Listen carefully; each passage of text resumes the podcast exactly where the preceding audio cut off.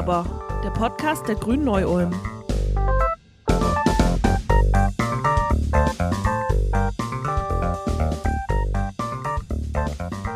Hallo und herzlich willkommen zu Nu Aber, dem Podcast der Grünen in Neu-Ulm. Mein Name ist Tina Schwenk und heute möchte ich euch allen unsere Bezirkstagskandidatin vorstellen. Hallo Laila. Hallo. Laila, bei der Listenaufstellung für den Bezirkstag hast du es auf Listenplatz 5 geschafft. Super Leistung, freue mich immer noch ganz toll drüber. Magst du dich vielleicht einfach mal ganz kurz vorstellen? Genau, also ich bin Laila, ich bin 23 Jahre alt und ich studiere zurzeit Lehramt fürs Gymnasium und zwar in den Fächern Englisch und Geschichte in Würzburg und nebenher mache ich tatsächlich noch so Stadtführungen in Ulm tatsächlich und bin noch im Landesvorstand der Grünen Jugend Bayern im Beisitz. Bezirkstag, ähm, dafür lässt du dich ja aufstellen. Darf ich mal ganz kurz fragen, was macht eigentlich der Bezirkstag? Das war tatsächlich auch so die erste Frage, die ich von all meinen Freundinnen bekommen habe, als ich so erzählt habe, ich kandidiere für den Bezirkstag. Und dann war es erstmal so, Bezirkstag, wie bitte? Ich habe tatsächlich auch so noch nie vorher was von dem Bezirkstag gehört. Und dann habe ich mir das so durchgelesen, was denn eigentlich der Bezirkstag so macht. Und habe dann gesehen, dass es eigentlich schon ein wichtiges Gremium ist und dass es auch auf jeden Fall Gründe gibt, warum es den gibt.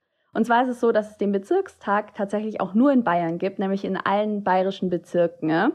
Und ich kandidiere für den Bezirkstag in Schwaben. Und es ist so, dass der Bezirkstag quasi so die dritte kommunale Ebene ist und direkt gewählt wird. Und der Bezirkstag, der hat so verschiedene Aufgaben, zum Beispiel einmal Kultur, aber auch Gewässerpflege oder auch Schutz der Natur genauso wie Heimatpflege. Die sind aber auch vor allem ist es ein Sozialparlament. Das heißt, sie kümmern sich um das Sozialwesen, haben Aufgaben wie in der Pflege- und Gesundheitspolitik und kümmern sich auch tatsächlich um Bildung. Und das war tatsächlich so mein Hauptausschlag, warum ich mich dafür interessiert habe, weil es quasi der Bezirk Träger ist von Bildungseinrichtungen, auch hier quasi vor Ort. Wir hätten hier jetzt quasi das nächste in Rockenburg, und ich finde es eigentlich echt interessant, dass es halt quasi solche Angebote gibt und SchülerInnen davon nichts wissen, ne? Weil einfach der Bezirkstag auch nie so behandelt wird, sei es im Politikunterricht oder sei es generell einfach mal. Und deshalb dachte ich mir halt, wenn vielleicht mal jemand Junges drinne ist, dass das genau die Themen sind, die vielleicht dann ein bisschen mehr gefördert und gestärkt werden und dass es dann wirklich mal so ein Angebot gibt, was auch wirklich angenommen wird und umgesetzt wird. Jetzt hast du mir tatsächlich meine Frage vorweggenommen. Ich wollte fragen, warum du denn in den Bezirkstag willst, aber das hast du jetzt ja schon beantwortet. Deshalb die Frage, wie war denn eigentlich der Wahlkampf bisher? Dadurch, dass ja der Bezirkstag jetzt nicht unbedingt bekannt ist, wird er aber trotzdem auch am 8. Oktober gemeinsam äh, mit dem Landtag gewählt. Und es ist tatsächlich so, dass ich so sehr viel gemeinsam mit ähm, meiner Co-Kandidatin Julia Probst für den Landtag ähm, gemacht habe. Wir waren auf vielen Veranstaltungen. Natürlich hat Julia nochmal einen intensiveren Wahlkampf gemacht als ich. Das ist aber auch völlig in Ordnung gewesen, weil mir das natürlich auch schon klar war, dass für den Bezirkstag der Wahlkampf ein bisschen weniger ausfällt. Wir haben aber vor allem so die Veranstaltungen gemeinsam gemacht und die Veranstaltungen, die habe ich tatsächlich nicht ganz so gut wahrgenommen. Vielleicht hat man es auch schon so ein bisschen in der Presse gelesen, was so in Neu-Ulm vorgefallen ist. Warst du denn bei dem Steinewurf mit dabei, auf der Bühne sogar? Nein, also ich saß so direkt davor quasi, aber auf der Bühne waren zu dem Zeitpunkt eigentlich nur die Gebärdendolmetscherin ähm, von Julia und natürlich unsere beiden Spitzenkandidaten Ludwig und Katha.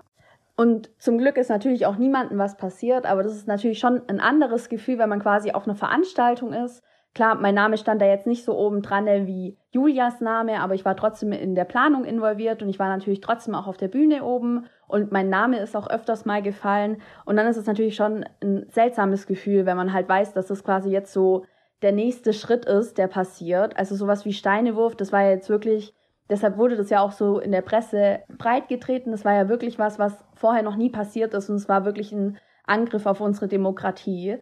Und deshalb saß da schon so ein bisschen, es war ein Unwohlgefühl, was dann so den ganzen Abend noch so da war. Und irgendwie, ja, hat es so ein bisschen Schatten jetzt so auf den restlichen Wahlkampf geschmissen. Nichtsdestotrotz muss man natürlich auch immer so gegen die Menschen da sein und eigentlich hilft da am besten so gute Argumente. Und ich habe auch vor allem so beim Haustürwahlkampf gemerkt, dass die Menschen auch wirklich mit sich reden lassen. Klar, so, sie sind erstmal so zurückhaltend, wenn man sagt, ja, wir sind von den Grünen, wir hätten da so ein paar Informationen für sie. Aber am Ende reden sie dann immer mit einem und merken dann, dass man oft so in der Presse oder generell so im öffentlichen Licht oft so sehr negativ dargestellt wird, wenn man bei den Grünen ist. Und ja, wir sind ja die Verbotspartei und wir machen ja dies und wir machen ja dies. Und eigentlich sind so die Grünen gerade so die Schuldigen für sämtliche Dinge, die gerade so falsch laufen bei uns in der Gesellschaft. Dabei stimmt das gar nicht. Sondern ähm, die Menschen suchen einfach nur immer so jemanden, den sie quasi als schuldig sprechen können, dem sie die Schuld geben können. Und das passiert jetzt halt auch gerade so durch die Grünen. Natürlich spielen da auch noch andere Faktoren mit rein, aber letztendlich ist es natürlich so, wenn man dann so wirklich ein offenes Gespräch mit den Menschen hat, dass sie meistens dann so bisschen positiver gestimmt sind. Ich will jetzt nicht sagen, dass jetzt alle quasi das Kreuz bei den Grünen dann machen am 8. Oktober, aber sie haben auf jeden Fall einen anderen Blick dann auf die Grünen und das finde ich eigentlich dann schon immer ganz gut. Na, aber eigentlich fände ich schon gut, wenn die alle das Kreuzchen bei den Grünen machen würden, natürlich. Egal, aber wir hoffen, dass ähm, wir möglichst viele überzeugt haben, dass du möglichst viele überzeugt hast und dass es für dich in den Bezirkstag geht, dass du da möglichst viel erreichen, umsetzen kann Richtung Bildungspolitik, Sozialpolitik.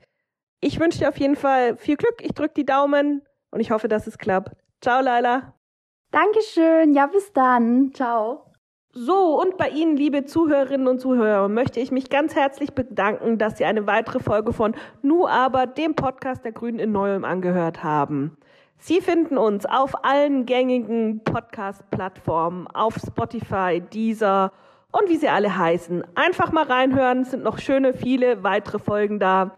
Im nächsten Podcast geht es dann um das Thema Long-Covid. Bis dann. Tschüss.